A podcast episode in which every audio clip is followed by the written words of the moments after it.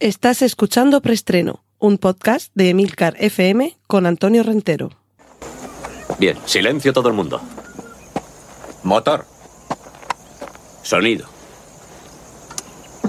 Claqueta. Escena 1, toma primera.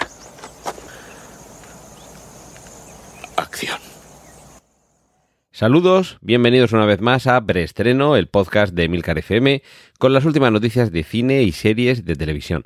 Recordad que en las notas del podcast podréis encontrar los enlaces a contenidos audiovisuales que menciono a partir de ahora, tales como trailers, carteles, fotos y demás hierbas y matujos. Cortinilla de estrella y... Vamos con el tráiler de Venus, que es la segunda película que se produce bajo el sello The Fear Collection, la colección del miedo.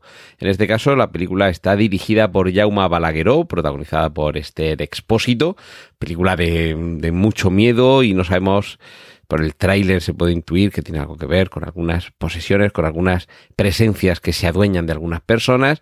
Y no vamos a tener que esperar mucho para poder verla en el cine porque afortunadamente su fecha de estreno es muy próxima, tan pronto como el 2 de diciembre. Recuerdo que The Fear Collection es una, una colección antológica de películas en las que está detrás en la producción Alex de la Iglesia y hay distintos directores españoles y hay un elemento común a todas ellas que enseguida detectaréis con el, con el visionado del tráiler que tiene que ver con ese horror cósmico de Lovecraft. Así que ya sabéis que, que habrá tentáculos. Cortinilla de estrella y... Nos vamos con la sección de remake, secuelas, precuelas y triquiñuelas, sección mm, abundante esta semana. Hay que empezar por la, la noticia de la que tomamos el título esta semana para preestreno. Y es que aquel de quien nunca hablamos, ya sabéis, los fans de la saga Harry Potter, que es Lord Voldemort. Pues bien, en HBO Max han anunciado la mm, bueno el, inminente la inminente grabación de una serie sobre Lord Voldemort. Continuamos yendo hacia atrás en el tiempo después de las películas de Harry Potter y la saga de novelas. A partir de un catálogo de criaturas aparecieron las películas de criaturas fantásticas y dónde encontrarlas, que si no recuerdo mal van ya por la tercera entrega. Y ahora seguimos viendo el origen de todo lo que vimos en las primeras películas, lo que vimos en las primeras novelas, en este caso el origen de ese personaje, de ese Lord Voldemort. Algo así como lo que sucedió en su momento con las precuelas de Star Wars, cuando conocimos el origen de Darth Vader, la vida de Anakin Skywalker y cómo cayó eh, al lado oscuro. También volvemos atrás con las precuelas y en este caso con Crystal Lake, serie precuela de Viernes 13, producida por A24 y nada más y nada menos que teniendo como showrunner a Brian Fuller, que es la mente creativa detrás de Aníbal. Y nos vamos, eh, en este caso atrás, pero para tomar carrerilla y poder avanzar, porque tendríamos que revisitar Avatar para que no se nos escapen algunos de los elementos de Avatar El Camino del Agua con un nuevo tráiler que ya podemos ver. La fecha de estreno, si no recuerdo mal, es el 16 de diciembre y tenemos ya encima este regreso a Pandora que personalmente debo decir que me da una pereza inmensa. Pero también considero que esta película, por su prometida espectacularidad visual, creo que si hay que apreciarla, hay que apreciarla en pantalla grande. Y mucho me temo que por grande que sea la pantalla que tenemos en casa y por excelente que sea nuestro sistema de reproducción multimedia y audiovisual, seguro que palidece de envidia ante el cine más modesto de las salas de estreno. Así que creo que es de esas películas que para apreciarla, por lo menos en lo visual, hay que verla en pantalla grande. Pero de verdad, eh, personalmente es que la, la- la primera es que no me, no me interesó, no me gustó, me aburrió. Después probé a verla algún pase en alguna televisión y no, no terminé de verla. Y, de verdad que desde el principio me da una pereza enorme, no solo este Avatar 2, El Camino del Agua, sino que se supone que quedan todavía otras dos o tres películas y me vais a permitir que dude mucho que lleguemos a verlas. Y por no extenderme mucho, yo creo que aparte de que, de que estamos en un momento muy distinto con respecto a los grandes estrenos y a las películas espectáculo, eh, continuamos en una etapa de declive del cine en salas comerciales que desde luego tuvo un golpe fortísimo con, no, no tanto con la pandemia como con la postpandemia, en la que creo que todavía no se ha recuperado, salvo ocasiones muy puntuales, la exhibición de, de grandes películas. Y aún así, creo que esta película va a arrasar, que va a ser un taquillazo, que la gente va a acudir a raudales al, cine a verla, pero también creo que va a estar muy lejos de lo que en su momento supuso Avatar, que, en fin, que si no la habías visto prácticamente eras un paria social. Creo que estamos en un momento muy distinto y esto yo creo que va a ser plomo en las alas de las criaturas que aparecen en esta película. Más allá de que luego es que estoy convencido de que en algún punto del camino a James Cameron se le ha olvidado hacer películas que entretengan de verdad. Y mucho me temo que ese camino lo inició ya con Titanic, que también, pese a lo espectacular, es una película un poquito muermo, en la que muchos estábamos todo el rato esperando que se hundiera el barco y que el resto nos interesaba entre poquito y muy poquito. Y, bueno, James Cameron a estas alturas, desde luego, no tiene que demostrarle nada a nadie, y a ver que menos, porque soy aquí un, un mindundi y un don nadie, pero yo echo mucho de menos al James Cameron de Abyss, al James Cameron de Mentiras Arriesgadas, al James Cameron de Terminator 2 o al James Cameron de Aliens, que no digo que cualquier tiempo pasado fue mejor, pero está claro que todos los creadores tienen unas curvas en su evolución y yo creo que James Cameron mmm, se le subió el ego a alturas estratosféricas con aquel Soy el rey del mundo cuando acaparó casi una docena de Oscars, creo que fueron 11, si no recuerdo mal, con Titanic y ha hecho muy bien, ha, entrado en la historia, ha sido la, primera persona que baja en solitario al fondo de la fosa de las Marianas, 11.000 metros de agua sobre su cabeza, gesta heroica, pero, en fin, eh, hecho en falta las películas que podría haber dirigido de no haber sido por ese gran triunfo que fue Titanic. Bueno, continuamos. Después eh, de, haberla visto en, distintas películas, eh, Lupita Nyong'o regresa al cine de terror eh, y la vamos a ver en la precuela de Un lugar tranquilo. En este caso, Un lugar tranquilo, día 1. Ojo, porque es precuela barra spin-off. La dirige Michael Sarnowski, que es el director de Pigs. La idea de la que procede la película es del propio John Krasinski, el, el director el director de la película eh, original, que va a ser coproductor junto con Michael Bay. Y se nos anuncia que ya está en desarrollo otra precuela, con lo cual con un día tranquilo tenemos ya casi un universo entre eh, continuaciones, spin-offs, secuelas de las precuelas y, no sé si en algún momento tendremos incluso serie de televisión. Lo que sí que vamos a tener va a ser una versión en imagen real, esto quiere decir con actores de carne y hueso y con algunos eh, personajes que se representan como animales eh, hechos con, un, con unos efectos digitales fotorrealistas, una nueva versión de Hércules, la película divertidísima de Disney, que en este caso uno de sus productores, Joe Russo, dice que va a ser una película musical, muy experimental y sobre todo fuertemente inspirada, atentos, ¿eh? por TikTok. Cosa que realmente casa muy bien con la voluntad un poco revolucionaria y rompedora que tuvo el Hércules original de Disney. Así que creo que vamos a, asistir a una, a una película que va a merecer mucho la pena ir al cine a divertirse.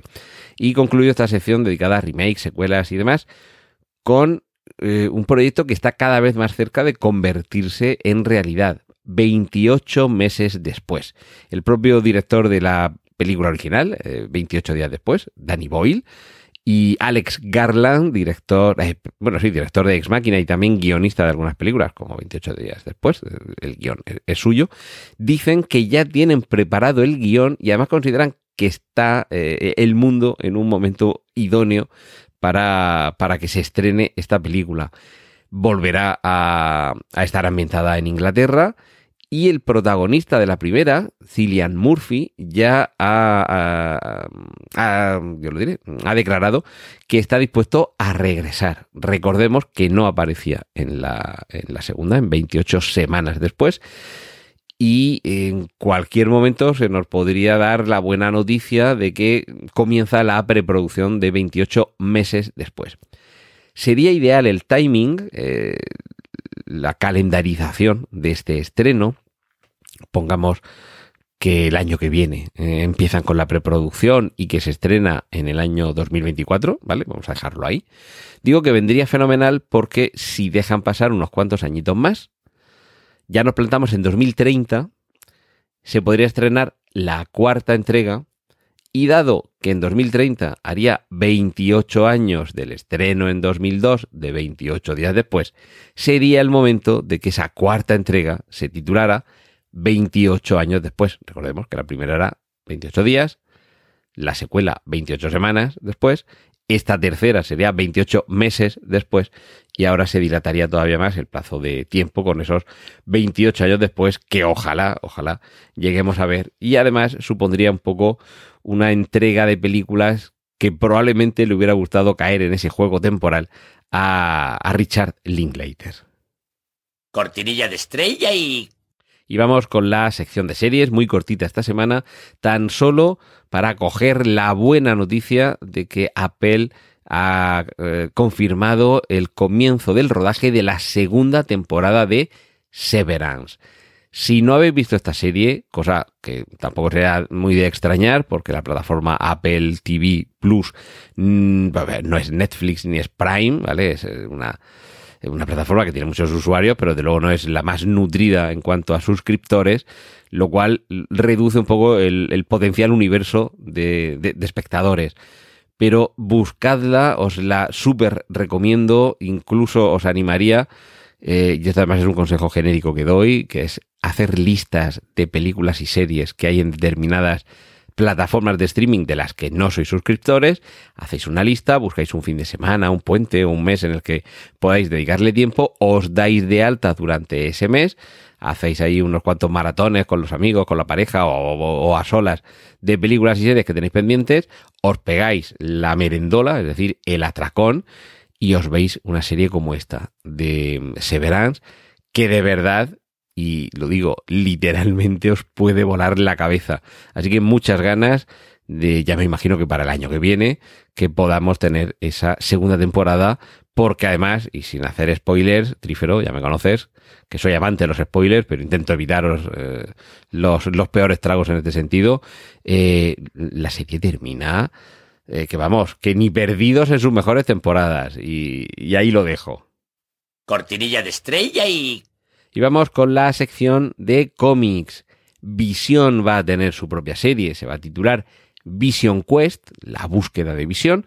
Eh, imagino que estará basada en. Ya no recuerdo si era serie limitada o un arco argumental. Yo creo que era una serie limitada del mismo título, Vision Quest, en la que se nos cuenta precisamente eso, cómo Visión se busca a sí mismo después de los acontecimientos que tuvieron lugar en la serie televisiva WandaVision que recordemos que guarda algunas diferencias con Visión y la Bruja Escarlata, que fue también una miniserie de, de cómics.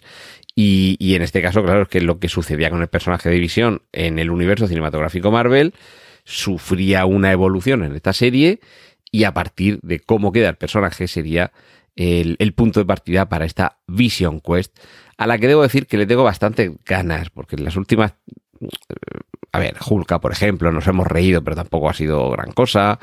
Eh, la maldición del hombre lobo ha sido en producto televisivo del universo cinematográfico Marvel lo, que más me ha estimulado en los últimos tiempos. Pero yo debo confesar que eh, esta última fase del universo cinematográfico Marvel me tiene un poquito aburrido. A, la espera de lo que suceda con eh, la nueva película de Black Panther, Wakanda Forever, a la que si le tengo algo de ganas realmente no es tanto por el personaje, hoy sigo también un poco negativo, porque Black Panther, de las flojitas, flojitas, está ahí en ese disputado podio junto con Thor, El Mundo Oscuro y Capitana Marvel. Black Panther está ahí en ese, en ese podio disputándose a codazos cuál es la peor de las tres dentro de todo el universo cinematográfico Marvel. Y, en fin, yo creo que le tengo más ganas que otra cosa a este Wakanda Forever por ver cómo nos cuentan la desaparición de Chala, el personaje al que interpretaba eh, Boseman, el, el, actor que interpretaba a Black Panther, que, que, que, vamos, que falleció. A ver cómo nos lo venden, porque lo quieren convertir en un tributo a Chadwick Boseman, al, actor, cosa que me parece fenomenal, porque fue realmente una pena que falleciera tan, tan joven y con tanto futuro por delante. eh, pero sobre todo me interesa más la introducción de Namor, y sobre todo con este cambio eh, étnico o de civilización, porque ya no es Atlante, sino que pertenece a una civilización que se han inventado y que hunde sus raíces en la América, en la Mesoamérica precolombina. Eh, a ver, a ver qué tal eh, resulta este personaje y sobre todo porque parece que se confirmaría que aquí va a haber mutantes. Recordemos que Namor es mutante, ¿vale? Entonces parece que poco a poco nos van abriendo la puerta a, a la llegada de X-Men al universo cinematográfico Marvel poco más. Es eh, el interés que tengo por este Black Panther. Así que mucha, mucho interés eh, en, ver qué es lo que hacen con el personaje de Vision, porque realmente de las series de, Marvel, para mí, eh, de, esta última jornada, la mejor ha sido la de WandaVision. Sobre todo por cómo se han quedado con nosotros, cómo nos tomaban el pelo con determinados giros, determinados, determinadas decisiones visuales e incluso de narrativa pero, pero también con, lo que le iban haciendo al personaje y a la historia. Y eso sí, en el caso de Hulka, mm, más ganas que otra cosa de que vuelva Daredevil al universo cinematográfico Marvel y sobre todo con Charlie Cox, a quien tanto cariño le hemos cogido. No nos alejamos demasiado del universo cinematográfico Marvel porque Cameron Crowe, un, gran conocedor del mundo del cine, mm, tiene un libro magnífico eh, que todos eh, los, amantes del cine creo que deberíais leer. A ver, no sé si me voy a aventurar al decir que está a la altura del libro de mm, el libro entrevista de François Truffaut a Alfred Hitchcock, pero, pero casi, casi por ahí lo, considero yo, porque eh, el bueno de Cameron Crowe no se le ocurrió mejor cosa que hacer uno de estos libros entrevista, pero en este caso con otro gran personaje de, la historia del cine, que los amantes sobre todo del cine clásico, para nosotros es, es bueno, pues uno de esos nombres eh, imprescindibles, como es Billy Wilder, pues e, ese libro entrevista, entre otras cosas, nos permitió descubrir que Cameron Crowe, además de ser el mismo director de cine, es también un grandísimo conocedor del séptimo arte y además, una de sus pasiones es la música. Y precisamente a través de ahí, por eso digo que no me alejo del universo cinematográfico Marvel, sería por donde podría llegar Cameron Crowe a esta colección cada vez más inagotable de películas y de series. En concreto, con una película sobre un personaje muy vinculado con la música como es Dazzler. Esta chica que va sobre patines, que, que, está muy relacionada con el mundo discotequero de los años 70, por lo menos en los orígenes del personaje, y parece que esa sería la vinculación que, le habría traído a Cameron Crowe para eh, tener ganas de hacer una película eh, de superhéroes Marvel y es precisamente un personaje tan vinculado con la música como Dazzler. Sería interesante porque me parece que ya ah, está en, en, un grado suficiente de madurez el universo cinematográfico Marvel como para permitirse determinados experimentos y la prueba dos de las de los productos a los que me he referido, tanto la serie WandaVision como el especial de la maldición del hombre lobo, que entre otras cosas, esto tampoco es reventar nada de, ese, one shot, de ese especial en una única entrega de ese telefilm que es en blanco y negro y con una estética completamente deudora de las clásicas películas de terror de la Universal. Y concluimos esta sección dedicada al mundo de los cómics con una muy buena noticia, y es que se confirma que habrá segunda temporada de la serie The Sandman. Hubo cierta controversia al principio de si no estaba teniendo el suficiente éxito, que si en HBO Max con todos los cambios que llevan a cuestas, que si iban a continuar con ella o no el propio Neil Gaiman tratando de arrimar las cosas a su sardina y animando a los espectadores a que la vieran y sobre todo a que terminaran de verla, no solo a que empezaran a ver el primer capítulo, sino a que vieran todos los episodios, que eso es lo que a la plataforma le indica que hay, que hay ganas de que la historia continúe. Y parece, han, tardado quizá algo más de lo que muchos hubiéramos deseado, pero nos han dado la buena noticia de que habrá segunda temporada de Sandman y es una magnífica noticia. Cortinilla de estrella y y nos despedimos por esta semana con la noticia del sector adaptaciones. Y es que a partir de la cuarta temporada de The Witcher, Henry Cavill abandona la serie, abandona el personaje y será Liam Hemsworth eh, quien se encargue de encarnarlo. Buena noticia para unos, mala para otros. Yo creo que sobre todo es una noticia que a muchos les hace temerse que quizá esta serie esté próxima a su conclusión porque no está teniendo todo el éxito esperado y al parecer la razón para que Henry Cavill abandone The Witcher es que él, el actor, es un grandísimo fan de la saga de novelas que en su contrato había estipulado que mientras la serie fuera fiel a las novelas, él estaría ahí. Y dado que la serie parece que se está apartando de, de la fidelidad a las novelas, Henry Cavill ha decidido bajarse en marcha. Y esto también puede que haga que haya muchos espectadores que decidan bajarse en marcha por dos razones. Primero, porque se están apartando de las novelas y habrá quien quiera que sigan siendo fieles. Y habrá quien ya estén identificando a Gerard de Rivia con, con, el actor Henry Cavill, que le va a dar eh, representación carnal y, con menuda carne hasta la tercera temporada. Y es posible que haya muchos a los que no convenza a Liam Hemsworth. En cualquier caso, yo me esperaría por lo menos a ver cuando llegue esa cuarta temporada cómo resulta el actor. Y ya a partir de ahí, chicos, pues ya vais decidiendo.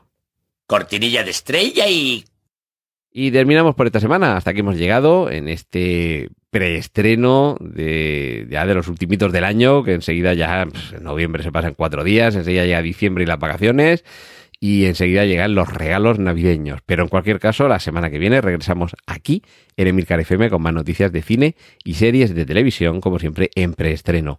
Hasta entonces, un saludo de Antonio Rentero. ¡Y corten! Gracias por escuchar preestreno. Puedes contactar con nosotros en emilcar.fm barra preestreno donde encontrarás nuestros anteriores episodios. Genial, la positivar.